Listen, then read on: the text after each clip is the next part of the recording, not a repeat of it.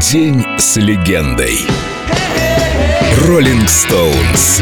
Камни, которые катятся в гору. Мик Джаггер, солист группы. Глава третья. Азартный солист. Меня не один десяток раз спрашивали, почему я обещаю не петь Satisfaction на концерте, но все равно это делаю. Да потому что это моя песня. Хочу пою, хочу не пою. Я всегда делаю это с азартом. Я вот иногда задумываюсь. Странное дело. Мы столько лет на слуху, и все это время мальчуганы разных стран учились и учатся играть рок-н-ролл по нашим песням. Да, Stones хорошая группа, играет отличную музыку, но таких много на самом деле. Некоторые, что уж там, куда лучше нас играют, и голоса там есть намного интереснее, чем у меня.